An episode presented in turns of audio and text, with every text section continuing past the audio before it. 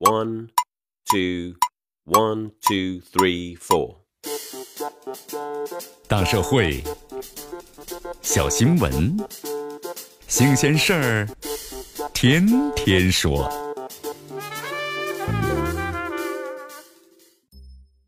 朋友们，你们好，这里是天天说事儿。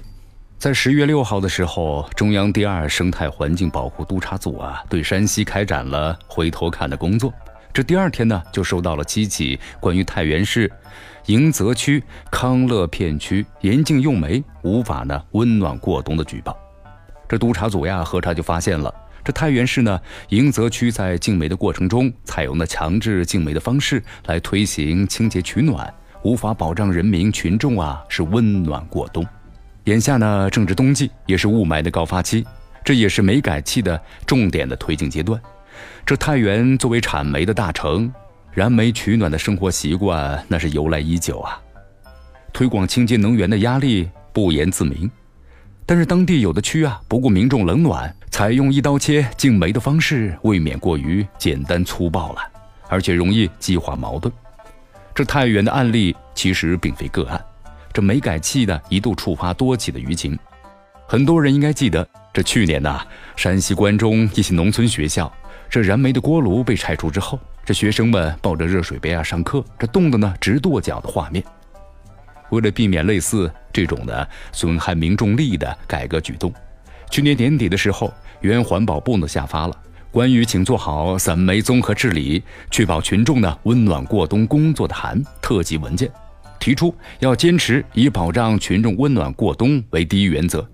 进入供暖区，凡属于是没有完工的项目或者是地方。继续沿用呢过去的燃煤采暖的方式，或者是其他替代的方式。其实啊，就太原来说，关于印发山西冬季清洁取暖实施方案的通知，也有呢禁止强制禁煤的相关决定。在三令五申之下，这太原市呢迎泽区依然是禁止燃煤进入社区，逼居民啊用电取暖。这就是漠视民众的利益，也是无视规定啊。这次太原被点名了，这暴露出来的还不只是一刀切的问题。督察组呀核查时就发现了，这政府啊虽然是每户补贴了一个电暖器，但当地的居民根本无法承受一天是五十度电的用电的成本。于是，在煤炭之外呢，寻找各种可以燃烧的取暖的材料。这煤改气的初衷嘛，是大气污染的防治。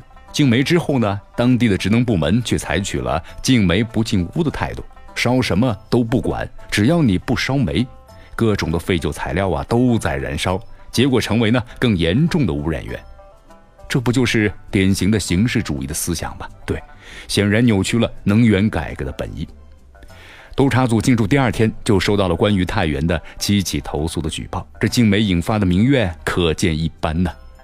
对于民众来说，对煤炭的依赖是权衡经济成本之后的结果，煤改气啊，自然也是要。循序渐进，考虑到地方的一刀切强推煤改气的存在，在能源改革的成果验收上，不能够以煤炭的使用情况作为唯一参照，应该是深入基层，看看清洁能源的推广过程中，这手法呢是否是失之简单，方式有没有触发民怨。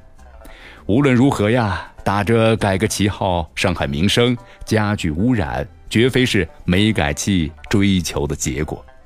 这里是天天说事儿，我是江南，咱们明天见。